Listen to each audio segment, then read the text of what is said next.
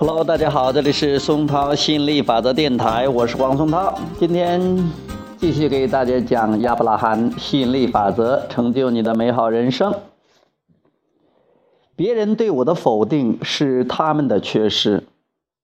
如果有人不赞成你的某些过某些特点，通常你会追随他们的看法，认为他们正好说中了自己。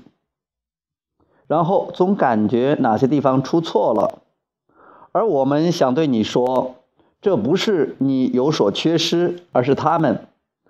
正是由于他们无力成为允许者，所以产生了消极情绪，而不是因为你的不完美。同样的方式，如果你看到别人身上有某些缺点，从而感受到消极情绪。这也不是别人有所缺失，而是你自己有所缺失。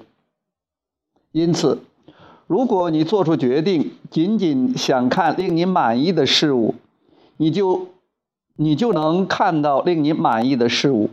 所有经历都会产生积极的情绪，因为在吸引力法则的作用下，你将吸引与想法一致的事物。明白情绪的力量之后，你就能够引导自己的想法，然后不需要别人做出任何改变，你就能感觉良好。好，今天就聊到这里，我们下次接着再聊，拜拜。